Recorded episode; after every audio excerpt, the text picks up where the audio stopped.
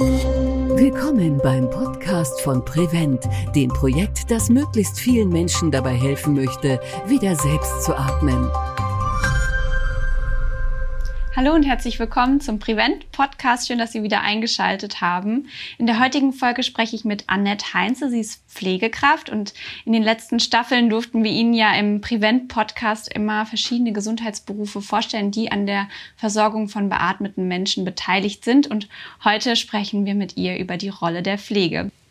Herzlich willkommen, Frau Heinze. Schön, dass Sie da sind. Vielen Dank für die Einladung. Freut mich, da zu sein. Frau Heinze, Sie sind stellvertretende Geschäftsführerin im ambulanten Kinderpflegedienst Regenbogen und versorgen dort Kinder und Jugendliche, die von einer Beatmung eben betroffen sind. Ähm, in Prevent hatten wir bisher eigentlich immer nur über Erwachsene gesprochen und ähm, wenn ich jetzt mir ähm, im Gespräch einen Betroffenen vorstelle, habe ich irgendwie direkt immer einen Erwachsenen im Kopf. Ähm, weshalb müssen denn Kinder, die zu Hause ähm, leben, bei ihren Eltern beatmet werden? Ähm, das sind ganz verschiedene Gründe. Das sind häufig äh, Chromosomenfehler oder ähm, neuromuskuläre Erkrankungen erleben wir im Kindesalter viel. Natürlich gibt's auch äh, hypoxische Hirnschäden. Ähm, das sind so äh, verunfallte Kinder, ob das jetzt Trinkunfälle oder Verkehrsunfälle sind, das sind alles so Möglichkeiten, warum eine Beatmung auf solche Kinder zukommen kann. Mhm. Um wie viele Kinder ähm, handelt es sich da bei Ihnen im Pflegedienst? Äh, wir betreuen ja nicht nur beatmete Kinder, sondern auch Intensivpflegebedürftige, die nicht beatmet sind, vielleicht nur tracheotomiert sind oder auch noch nicht mal das, die äh, schwerste Epilepsien zum Beispiel haben äh, lebensbedrohliche Zustände, die halt ohne Beatmung sind. Und insgesamt haben wir aktuell 17 Kinder. Ähm, allerdings auch nicht so, wie man sich das bei einer Erwachsenenpflege vorstellt, in 24 Stunden Settings, sondern tatsächlich häufig auch eine Stundenweise. Wie groß ist Ihr Team, wenn ich fragen darf? Wir haben aktuell 40 Mitarbeiter, die in der Pflege sind. Mhm. Sie haben jetzt gerade schon angesprochen, ähm, warum Kinder und Jugendliche beatmet werden müssen, was da so für Erkrankungen dahinter stecken können. Meistens sind es leider ja auch Erkrankungen, die ähm, gegebenenfalls auch schlechter werden äh, im Lauf des Lebens. Ähm, aber wann ähm, können denn Kinder und Jugendliche wieder von der Beatmung loskommen?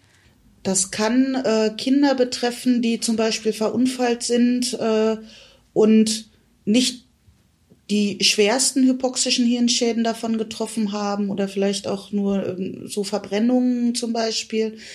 Ähm, und dann gibt es auch viele Kinder, wo ich als Leitung einfach sagen muss, dass es schneller geht, als wir uns das gedacht haben, ähm, wo Kinder von sich aus heraus einfach auch den, den Anstoß machen, dass sie das nicht mehr wollen oder Eltern und wenn die das nicht wollen, dann funktioniert das häufig auch viel schneller, als wir das als Pflegefachkräfte erwarten. Auch ein, ein schöner Anreiz dann ähm, ja. wieder, das so ein bisschen zu beschleunigen. Ähm, Sie haben ja sicherlich auch ähm, schon Erwachsene gepflegt in ähm, Ihrer beruflichen Vergangenheit. Ähm, wo liegen denn da in Ihrer Sicht so die Unterschiede, wenn es jetzt konkret um äh, die Pflege äh, in der Beatmungssituation geht? Der maßgebliche Unterschied ist einfach, dass die Kinder sehr viel äh, leichter destabilisieren, dass sie äh, viel empfindlicher auf Veränderungen reagieren, wie das die meisten Erwachsenen tun, äh, und häufig auch sehr viel heftiger wenn man das in den negativen Bereich sieht, wenn man es in den positiven Bereich hinein sieht, muss ich ganz klar sagen, dass Kinder ganz andere Selbstheilungskräfte und auch einen ganz anderen mentalen Status haben.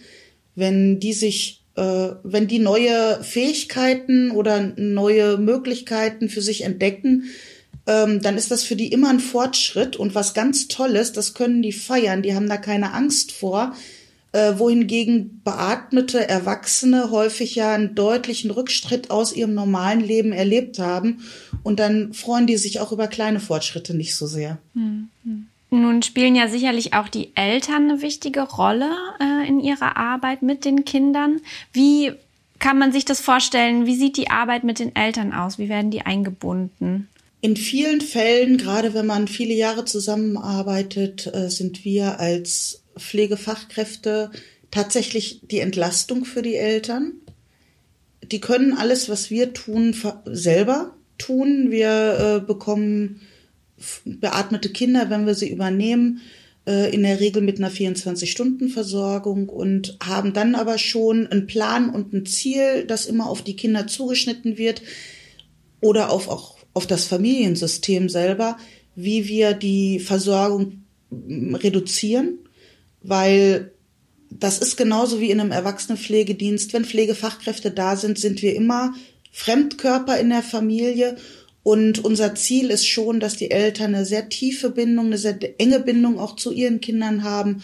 Und da ist eine Rückzugspflege für uns äh, quasi mit Aufnahme schon geplant.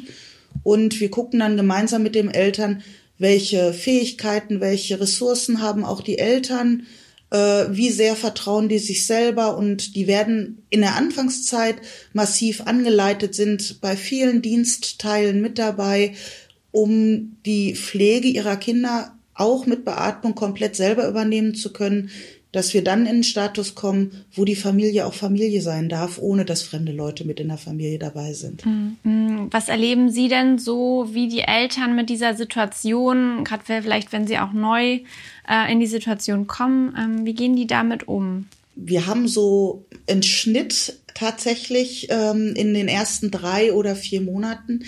In den ersten drei Monaten erleben wir die Eltern nur als zutiefst dankbar, dass die nicht alleine gelassen werden, ähm, als sehr neugierig, ähm, wo sie immer mit dabei sein möchten, ganz viel Kontakt auch zum Personal suchen. Also unsere, eine unserer Hauptaufgaben tatsächlich ist die Beratung von Eltern in allen medizinischen und auch äh, sozialen Lagen, die da auf das Kind mit denen zukommen.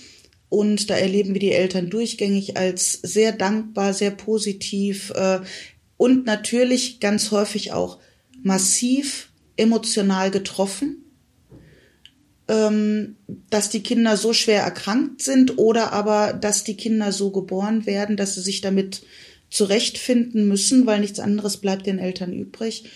Und so nach vier Monaten spätestens kommt meistens so der erste Knick äh, in der gemeinsamen Arbeit, wo wir merken, wir müssen uns jetzt zurückziehen, wir gehen den Eltern auf den Keks.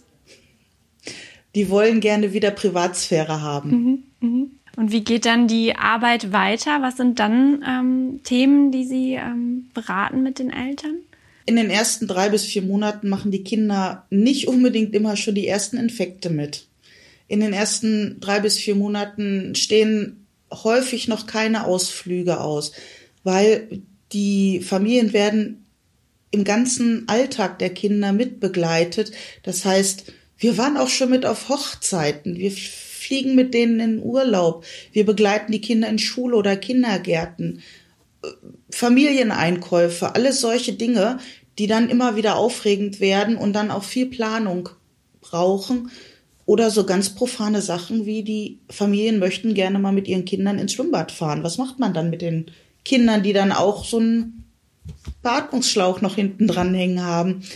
Und das ist, das hört eigentlich nie auf. Und wenn Kinder wachsen und sich entwickeln, tauchen auch immer neue Situationen auf, wo die Eltern dann den Beratungsbedarf einfach haben und auch suchen. Jetzt haben Sie gerade schon angesprochen, ähm, eine, eine Beatmungssituation bringt ja eine gewisse Abhängigkeit mit von, sei es jetzt von anderen Menschen, von Geräten, äh, also von Technik. Ähm, wie können Sie denn mit ähm, den Kindern äh, ein selbstbestimmtes Leben ähm, führen oder wie, wie können Sie die da unterstützen? Per se glaube ich, äh, erleben Kinder ähm, ihr Leben anders, wie wir das als Erwachsene tun, wenn wir in solche Situationen kommen, gerade weil Kinder häufig damit geboren werden, für die ist das von vornherein normal. Ähm, die sind natürlich immer deutlich behüteter, wie das ähm, gesunde Kinder sind, aber für die ist das trotzdem selbstbestimmtes Leben, egal in welcher Situation das ist. Und dadurch, dass wir sehr viel Zeit mit den Kindern verbringen und die meisten, gerade die meisten Kinderkrankenschwestern haben sehr, sehr viel Feingefühl und spüren, was die Kinder brauchen und wollen. Und dann reicht manchmal auch ein Augenzucken, dass die Schwestern wissen, was möchte dieses Kind gerade und äh, dementsprechend den Willen der Kinder, so weit wie das möglich ist, auch umsetzen. Und indem wir die Kinder in ihrem ganzen Familienleben oder Alltag auch begleiten, ähm, führen die zum Teil auch ein ganz normales Leben, nur dass sie vielleicht sich nicht bewegen können, wie so Kinder mit einer spinalen Muskelatrophie. Das ist ja häufig, dass die dann da sind. Jetzt haben Sie 17 Kinder bei sich im Pflegedienst. Ähm, wie sieht es denn deutschlandweit aus? Wie ist da so die Häufigkeit ähm, in, beim Kindern und Jugendlichen in der Beatmungssituation? In der Beatmungssituation selber kann ich das äh, gar nicht so genau sagen, aber ich weiß, dass ungefähr fünf Prozent aller Pflegebedürftigen sich lediglich Kinder sind, äh, über alle Pflegebedürftigen hinweg.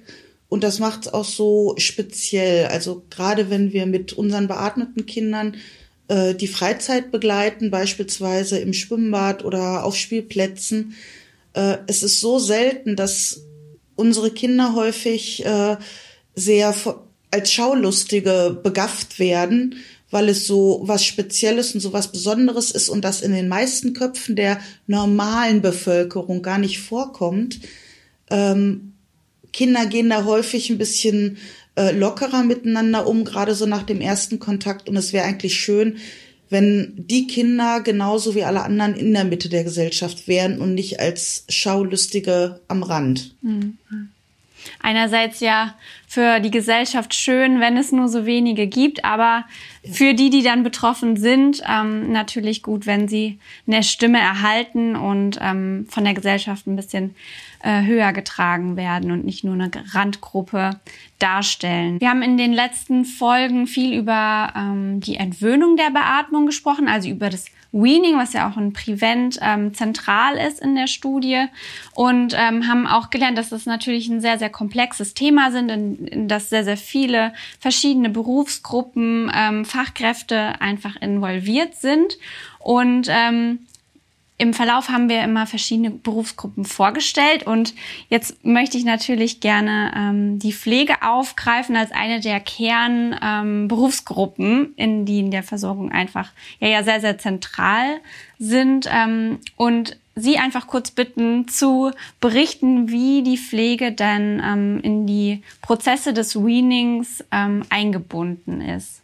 Speziell in der Kinderkrankenpflege sind unsere Teams äh, schon sehr eng mit einbezogen, weil bei den Kindern ist es schon seit Jahren eigentlich normal, dass zu Hause sehr, sehr viel Vorbereitung für die eigentliche Abschaltung der Beatmungsgeräte vorgenommen wird. Oder wenn man das, den Begriff Weaning ein bisschen weiter fasst, auch äh, in Richtung Dekanulierung. Ähm, ist das ein ganz normaler Entwicklungsprozess, den unsere Pflege bei den Kindern begleitet.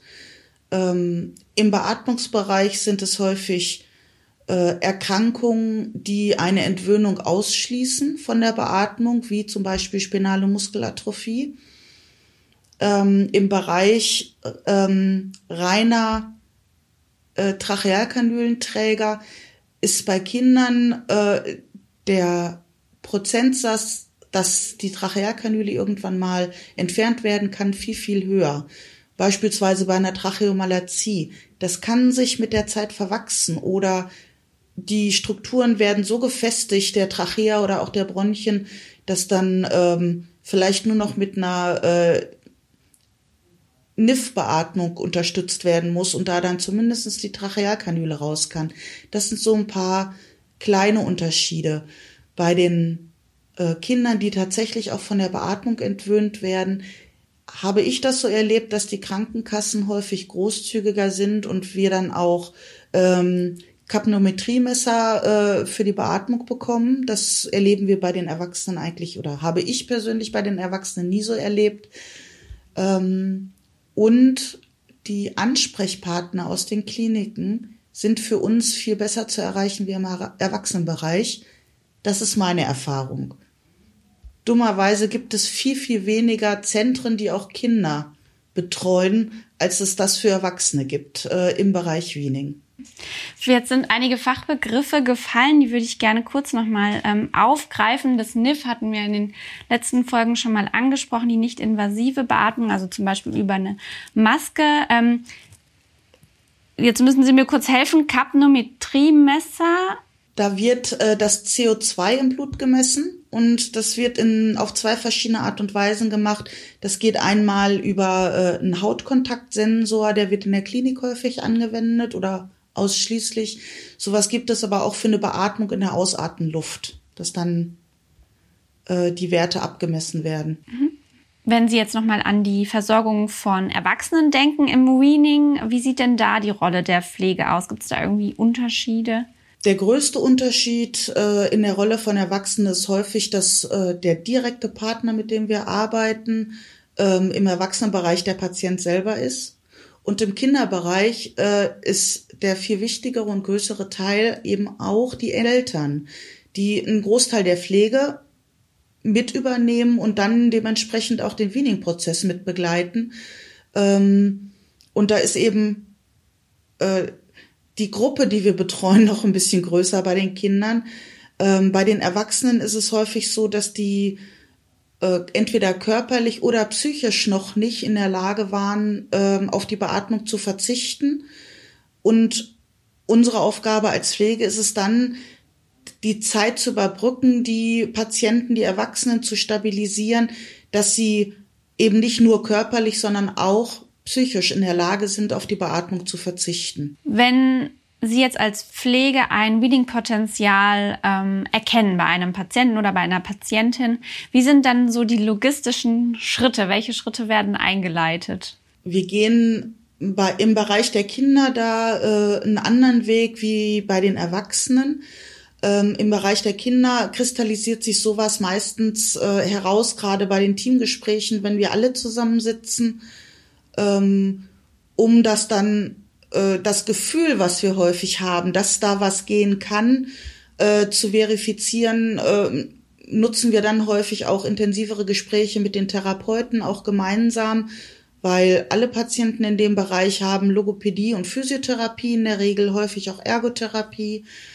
Ähm, wenn das gemeinsam, dieses Gefühl, was wir nur haben, sich verfestigt, auch mit den Therapeuten, dass da mehr geht, ähm, stehen wir eigentlich jederzeit äh, mit den Kliniken, mit den behandelten Klinikärzten in Kontakt, die bei uns die Kinder alle haben.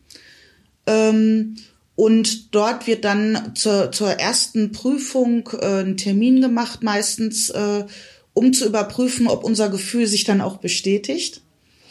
Und das kann halt nur äh, klinisch gemacht werden, weil wir außerklinisch gar nicht die Apparaturen dazu haben oder die Möglichkeiten. Äh, und es gibt schlicht und einfach auch keine ambulanten Ärzte, die sowas machen können. Äh, deswegen ist da unser Weg immer über die Kliniken und mit den Klinikärzten sprechen wir dann ganz eng äh, Therapieempfehlungen ab, welche Schritte wir gehen dürfen, auch außerklinisch, worauf wir achten sollen, dass wir dann auch die Grenzen einfach sehr eng von der Klinik vorgegeben bekommen und wir können dann auch immer sehr kurzfristig Rücksprache mit dem behandelnden Arzt aus der Klinik haben bei den Kindern. Das ist eine ganz enge Zusammenarbeit, wo auch unsere Teammitglieder, nicht nur eine Leitung, sondern die Teammitglieder, die vor Ort sind, wenn jetzt ein Problem auftaucht, häufig die Möglichkeit haben, sich kurzfristig in der Klinik zu melden. Und das gibt uns in der Pflege außerklinisch auch eine ganz große Sicherheit, dass wir da schnelle Ansprechpartner haben. Bei den Erwachsenen ist das noch ein bisschen anders. Wenn wir da äh, wissen, dass es eine Möglichkeit gibt, äh, werden per se in, äh, auf Weaning-Stationen oder in Kliniken, äh, wo sie vielleicht auch hergekommen sind, wo, von wo wir sie übernommen haben, äh, bei den Erwachsenen Termine zur Überprüfung gemacht und im Erwachsenenbereich behalten sich die Kliniken das häufig vor. Auch da bereiten wir außerklinisch das vor, dass wir in Rücksprache mit den Ärzten dann auf kleinere Kanülen beispielsweise umsteigen oder Beatmungsparameter werden in der Klinik angepasst und wir kriegen dann ein erweiterten, erweitertes Konzept für Spontanatmungsversuche, solche Sachen. Ähm, da läuft aber offiziell viel mehr in der Klinik, als das im privaten Bereich ist. Was würden Sie so sagen, ist so der größte Unterschied zwischen der ambulanten und stationären ähm, Pflege im Bereich Intensivmedizin, Arbeiten mit beatmeten Menschen? Im Krankenhaus hat man einfach ein viel größeres Repertoire auch an Geräten. Die kann eine 1 zu 1 Versorgung zu Hause nicht haben, auch eine Wohngemeinschaft für Intensivpflege hat die äh, nur viel weniger die Möglichkeit, sowas zu machen. Ähm, in der Klinik hat man die Gerätschaften, ob das jetzt eine Bronchoskopie oder eine Endoskopieabteilung ist oder äh, die Möglichkeit, CTs und Ultraschalls zu machen. Und was viel wichtiger ist, natürlich auch die Ärzte, die das beurteilen kann.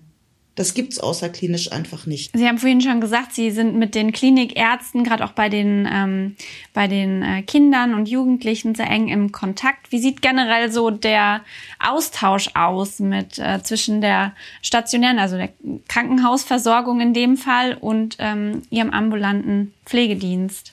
Bei den Erwachsenen finde ich das sehr schwierig, auch wenn es viel mehr Anlaufstellen für Erwachsene gibt im Bereich Wieningstationen oder so ähnlich.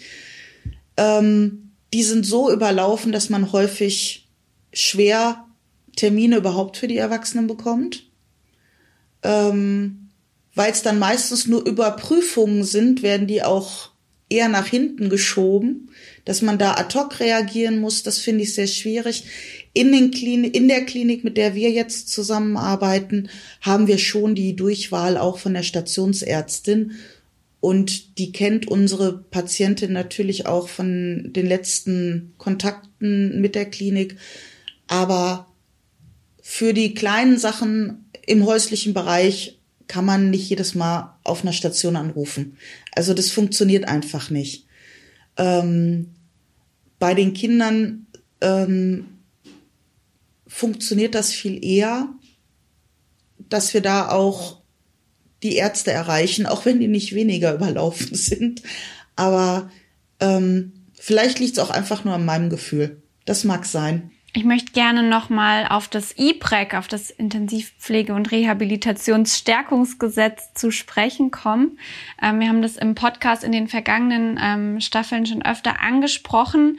Ähm, hierdurch wird sich ja die außerklinische Ver Sorgung von ähm, beatmeten Menschen äh, verändern? Was erhoffen Sie sich denn durch das Gesetz?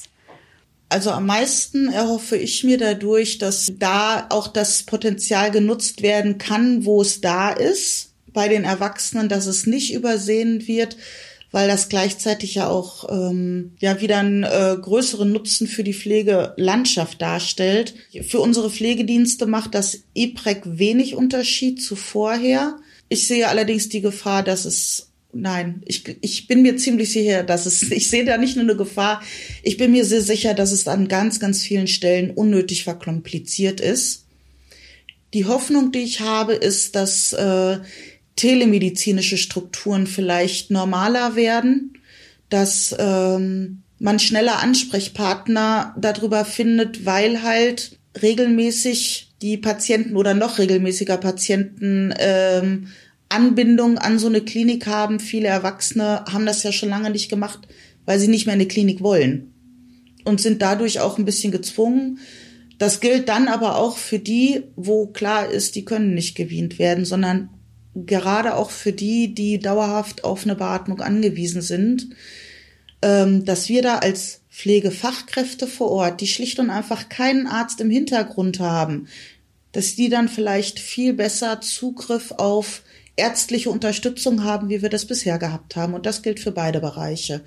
Also ist das IPREC für mich nicht der Vorteil, schneller jemanden zu detektieren, der vielleicht übersehen worden ist, äh, von der Beatmung entwöhnt zu werden, sondern ich hoffe da viel mehr auf äh, eine bessere Zusammenarbeit, eine schnellere Zusammenarbeit zwischen äh, Ärzten und uns als außerklinische Anbieter.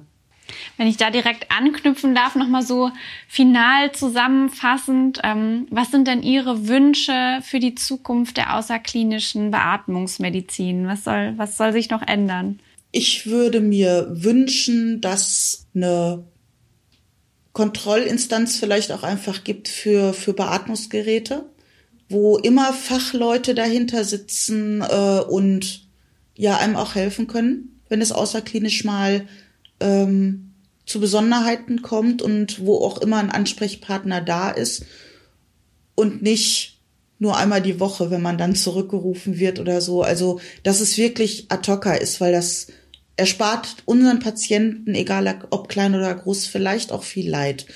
Und ihnen kann viel schneller geholfen werden, wenn mal was, wenn neue Situationen einfach auftreten, egal in welche Richtung. Vielen lieben Dank, Frau Heinze. Vielen Dank für den Einblick in Ihren Berufsalltag, den ich persönlich sehr spannend finde. Und in der nächsten Folge habe ich Dr. Matthias Wiebel bei mir zu Gast. Den kennen Sie vielleicht noch aus der letzten Staffel. Da haben wir über die Geschichte der Beatmungsmedizin gesprochen. Und diesmal werden wir über das selbstbestimmte Leben in einer Beatmungssituation sprechen. Ich freue mich, wenn Sie wieder einschalten. Bis zum nächsten Mal beim Prevent Podcast.